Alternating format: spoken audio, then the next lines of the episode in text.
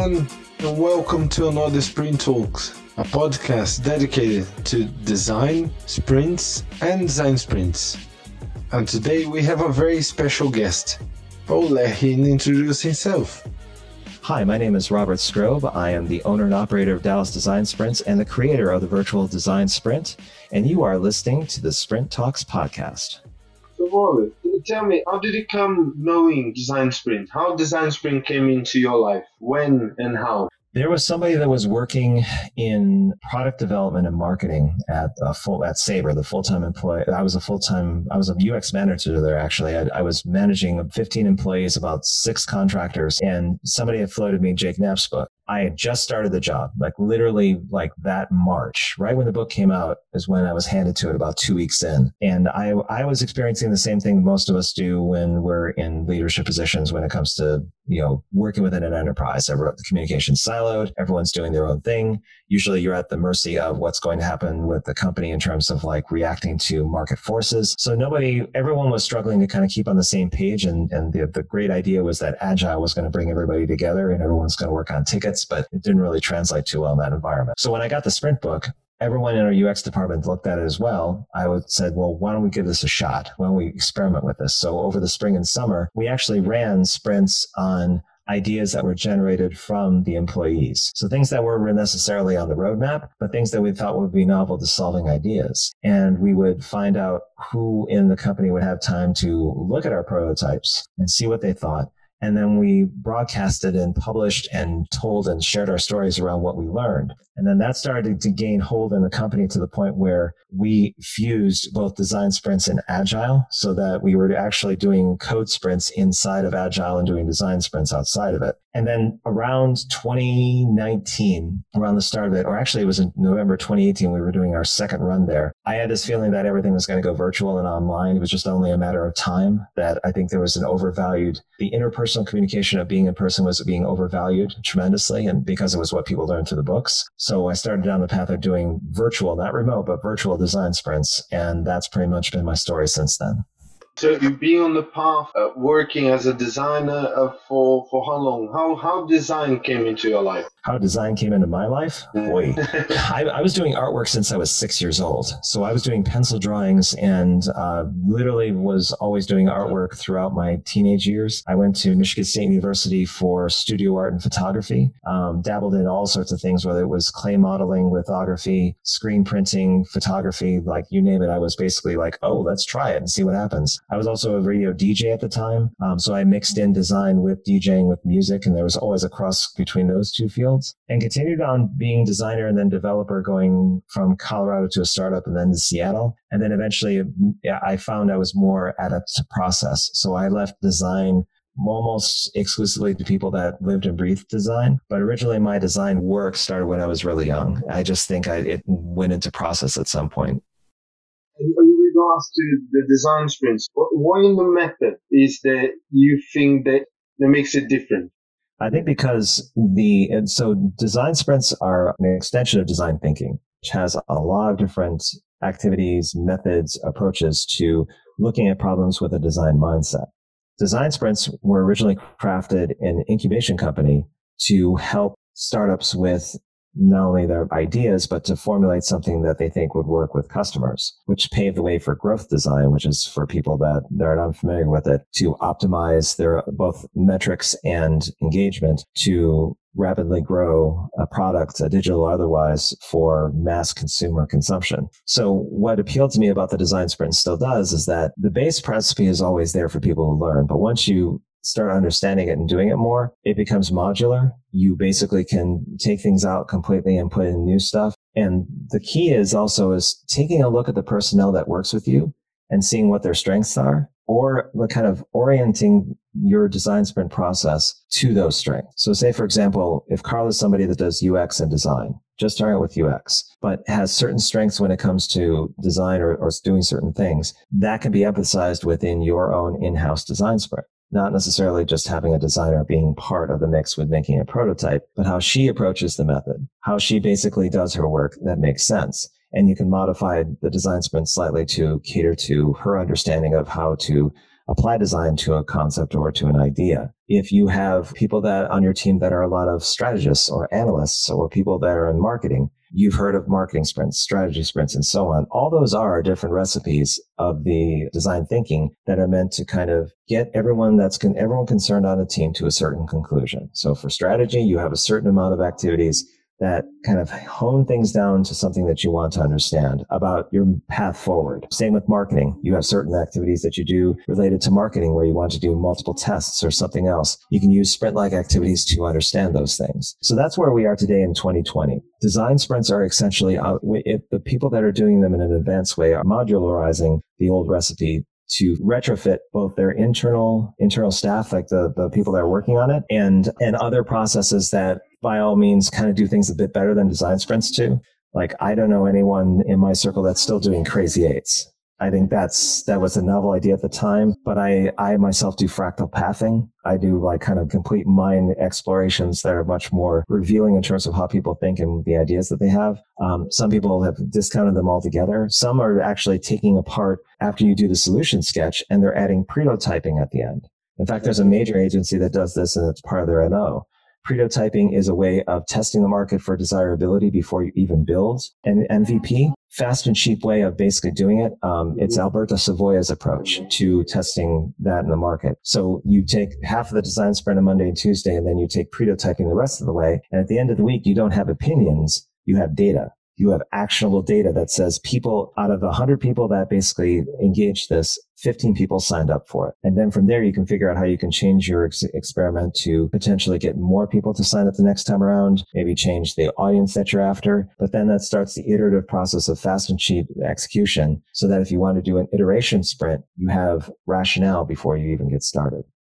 Two things that i wanted you to talk about. One will be the dash which is something that we we've been looking and following on LinkedIn as you try and you're testing and you know how you kind of completed is is always some work about how you came about the dash. And the second is the community there revolves around you which is fantastic. But if you can start talking about a little bit the dash. So the dash is basically combining design thinking with prototyping. Prototyping as it stands is rather wooden in that it's very scientific and it really just goes to, okay, what percentage of your audience will do this in this context? And then uses a lot of uh, math to how to figure out the, your chances of success and so on. When we tried doing prototyping in the last global virtual design sprint, it didn't translate very well to designers and, and facilitators. They couldn't understand how to actually apply it because they were so used to the design transfer methodology that they needed an effective bridge and how to be able to do that. Something that kind of guided them into the concept of prototyping without throwing them right into it. So that's what the dash is about. It takes what they're familiar with on the design thinking side, really uses exercises to explore the audience, the opportunity, and the market in using like a stepped process of kind of looking at how what kind of audiences may like our ideas and what problems or pains they solve for them and what their buying power is. You put all that information together as a collective, as a team, and then you start constructing very small experiments that act as signals where you're just seeing if there is some market engagement of some type. Once you have that, you start building more elaborate experiments to start honing in and focusing in on one particular point that may hold the most promise. And if you get to that point where you have a higher chance of success than the median, which is like 50, 60%, that will set the stage for a design sprint or a lean startup kind of event. But that's essentially what the dash is all about. It's it's meant to kind of be the precursor to doing an actual prototype, but it kind of puts design thinking in front so that you have an idea of what you're actually shooting for. The main difference is about the dash is that it doesn't require upfront research, which throws people for a loop. Usually people want to have proper context around what they're doing in relation to everything, but the, the dash follows the same philosophy in terms of Alberto Savoia's prototyping, where if you do any research, it's third party data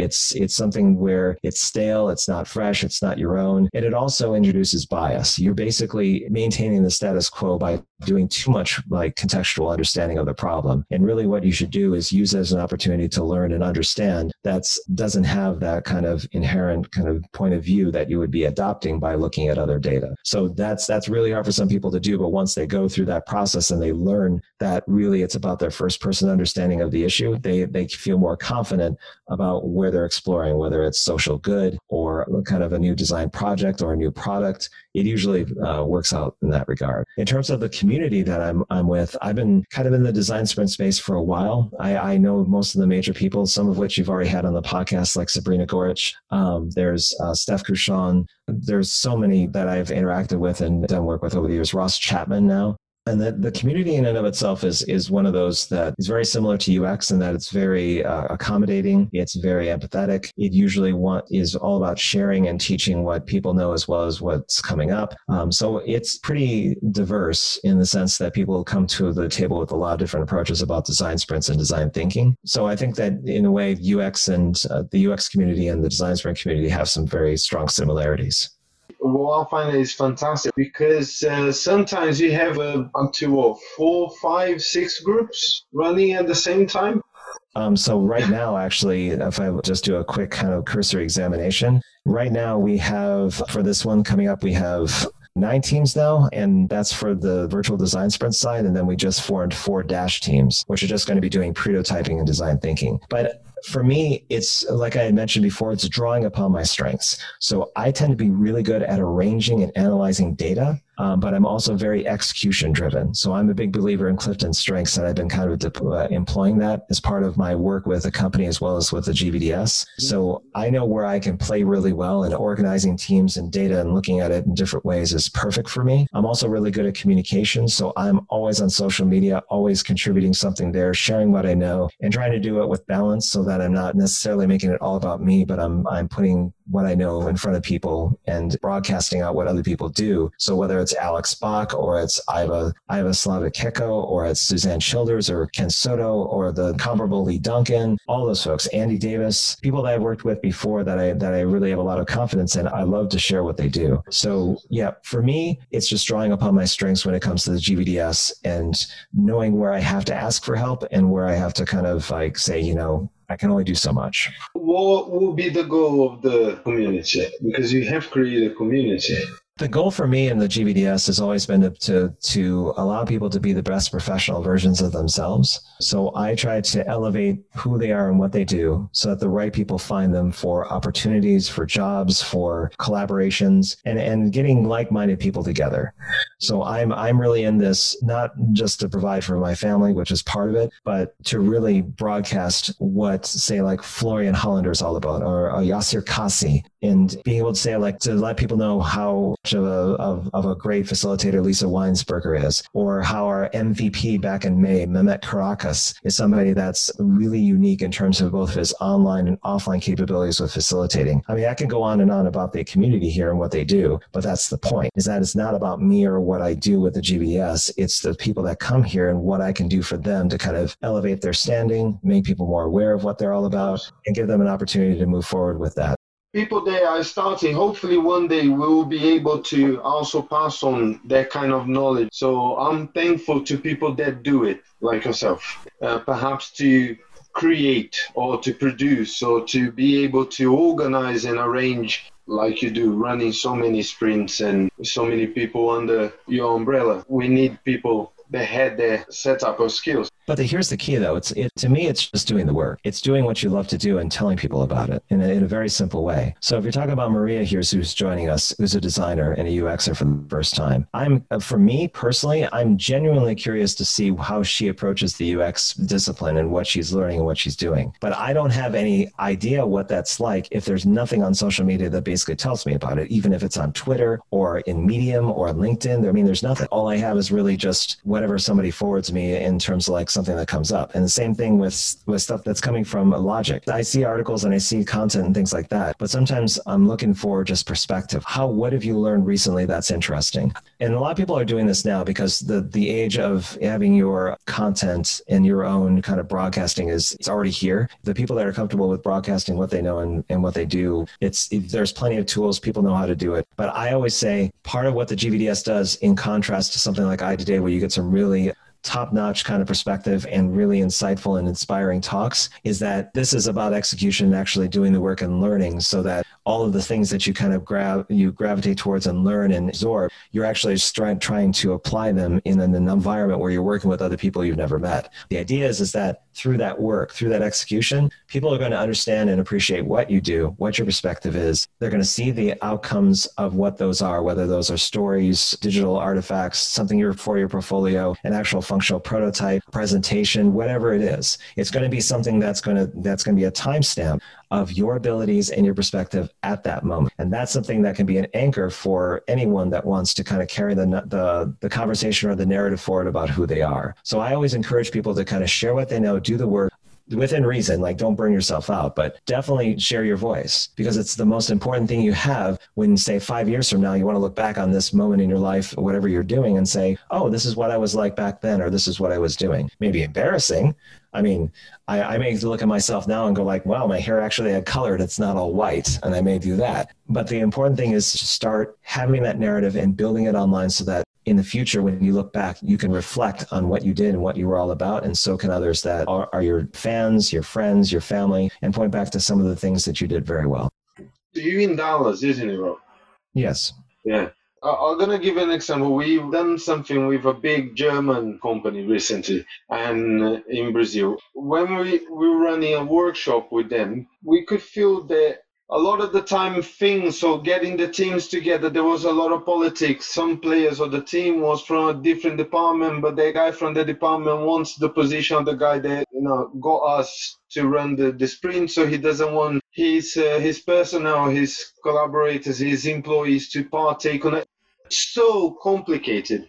And therefore they don't share information. Like the work get done but when we see from the perspective of the way that we work there's constantly sharing, you know, constantly having empathy for the situation of the person, understanding where they're coming from, and truly what you're saying, using your work as a platform to show what you're all about and what you can do, rather than you know wasting time, politics and positions and promotions and that kind of thing. Do you feel that that happens still in a mature country? Yeah, I mean, companies that are large that involve a lot of humans working together are going to have politics by default.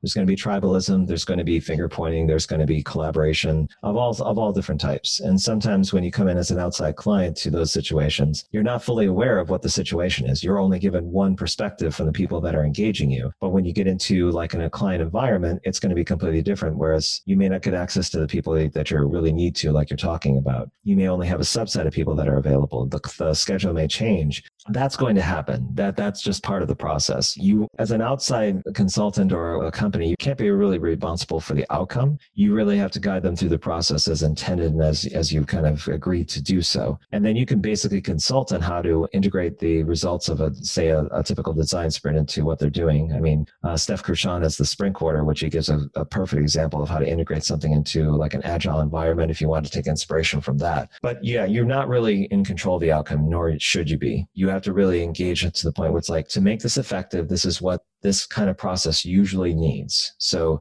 as long as you meet this then you'll get the most out of this this investment that you've made in in kind of in this engagement. If you decide that you're going to put 60 or 70 percent of the people that you want in this process, then you're probably going to get 60 60 to 70 percent of the outcomes that you're thinking about. It's not it's not that you're berating them. It's just that's the reality of it. You put in what time you have, and you'll get the outcomes that you may think you want. But really, as a as an outside provider, you can't be fully responsible for that should I focus in also living a seed of design thinking, truly living a seed of design thinking in the participant's mind? Because uh, I know that sometimes it's time constrained and you have to focus on the process and hopefully through the process and the process being beneficial as, as much challenge one may have. Should I focus on the process but also leaving something to the participant Well, the focus, so if you're being asked to come in to do a design sprint, then that's going to be what you're being hired for. You can try to accommodate other dynamics related to your participants and the process. But essentially, that that's what you're contracted for is to kind of go down that path. What you should be looking for uh, ultimately are advocates, people that are starting to really understand and appreciate and want to learn more about this process that you've shown them. And this person, these people, or this person may not necessarily be on the leadership team. It may not be on the engagement team that's working with you. It may be a developer that's embedded within one of the product teams, and they're like, you know, I really like this like approach because I could see it going on. Is there a possibility that we can continue? Continue conversation offline. That's where you kind of make those LinkedIn connections. You kind of have cursory kind of uh, conversations with a person. It's not like you're trying to find new business,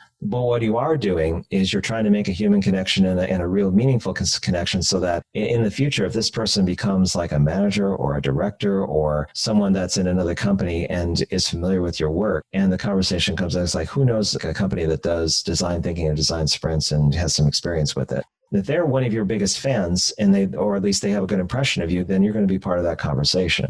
So i would suggest thinking about the the relationships that you're forming through your interactions with people that are there and basically be mindful of when things seem to be going well, the camaraderie's there, they have a good impression of you, and maybe it's just uh, it's a byproduct of the engagement that you share information such as your LinkedIn profile. But it's important to at least carry on the conversation, the relationships that come from that, because those are going to be things that are more long term beneficial in nature, whereas the short term is about the engagement with the client.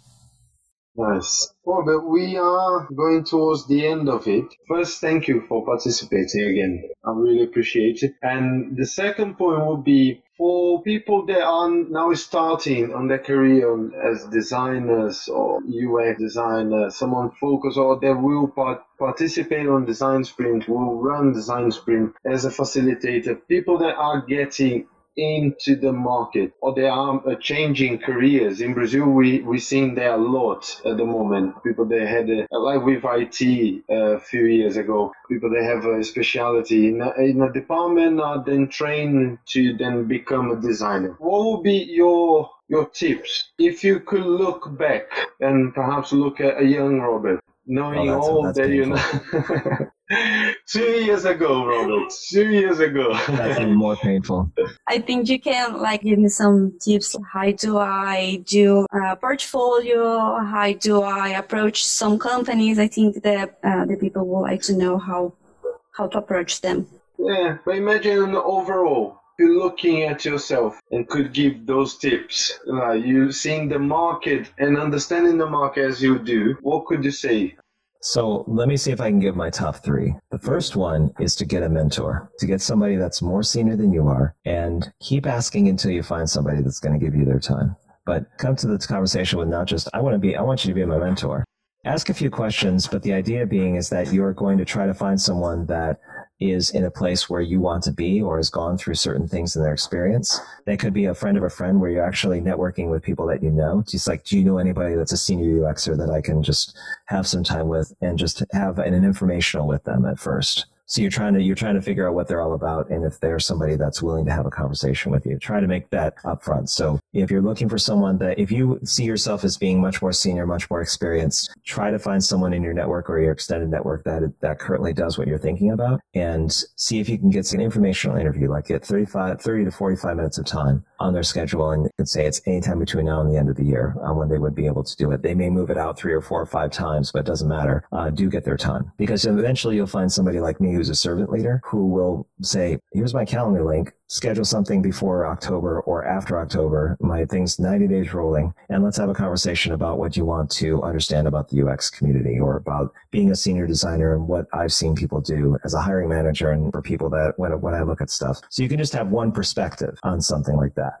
Um, but there are plenty of us out there that you can tap into. So that's the first one is finding a mentor. The second is one is more extreme and very few people do this, but it has the most benefit of, out of everything is that find a company or a person that you desperately want to work for and offer to work for free, meaning that you will not take any compensation for your time with the idea that you're going to get really close to the sun You're going to get as close as possible to something that, from your perspective, would be the cat's meow. Basically, work for free for like Sabrina Goresh, or work for free for Jake Knapp, or somebody else. And keep asking and assume that everyone is going to say no or ghost you or don't say anything at all. Like 90% of what you're going to be inquiring about, people will not even give you the time of day. They just, they don't have time. They just don't they'll pay attention to it. But there's a good chance that out of the one out of the 10 or one out of the 20 that you ask, they may say, you know what? I actually have somebody that you could talk to that's needing some help. And then two to four hours a week, you basically volunteer your time and you do work for this person to understand what they do and what they're all about. Because the closest you can get to somebody that really inspires you and the more you can interact with them, the more that's going to rub off on you. So that's something that I always recommend people doing is just offering to work for free. No one does it. Um, hardly anyone does it, but it is the closest and fastest way you can get to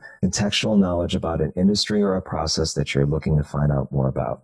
The third thing I would recommend is to start getting wise on social media and being able to use that medium because it's absolutely free. Most of it is just free marketing and personal promotion for yourself. If you have one or two that you use for personal use, fantastic. But there's going to come a day and age where the work that you do on social media now is going to reap the benefits when we start getting into VR, when we start getting into nonverbal communication, when you have to understand different platforms and know how they work for sharing and hashtags and knowing the technology. Now, I'm not saying you have to go out and learn 10 platforms like YouTube, uh, Periscope, Twitter, Reddit. You don't have to go full hog and do all of them, but go after ones that correspond to the way you communicate. So if you're very good at written communication, then Medium and LinkedIn are probably your uh, good bets. If you're, or Twitter too, if you just like short form. If you're somebody like me who is an audiophile that has a DJ background, then Anchor or uh, Spotify or someplace where you can start producing podcasts and just record something that's really interesting to you or find a partner that you can do a podcast with. It doesn't have to be 2000 episodes. It can be like a series of three or four where you're trying out post producing. You're figuring out if you just like talking versus like, you know, what about it that you like and experiment, try different things. If you're somebody that's very visual and very video focused, YouTube is perfect. It still has plenty of play. It gets over 500 million views a day. I mean, there's got to be, a, even if you're not after likes and follows, it's the practice that counts. Understanding what you need to do. Key lights the fact that you need something to basically illuminate what what kind of microphone you need or you know anything that relates to video and just learn as long as you are intrinsically motivated to do so that would be my third tip is getting wise with social media because you being able to broadcast who you are and what you do to the world is going to be more than any resume or cover letter will ever get you at any job you have to be your own advocate that's not being selfish. That's just being practical. In this day and age where everyone is basically producing content, you have to be a voice in that mix and you have to have some sort of narrative around who you are and what you do. And social media is a perfect way of doing that. So that's my top three. It's finding a mentor, working for free for somebody that you think is way out of reach, but you potentially could learn a ton if you get some of their time, and leveraging social media for your own benefit.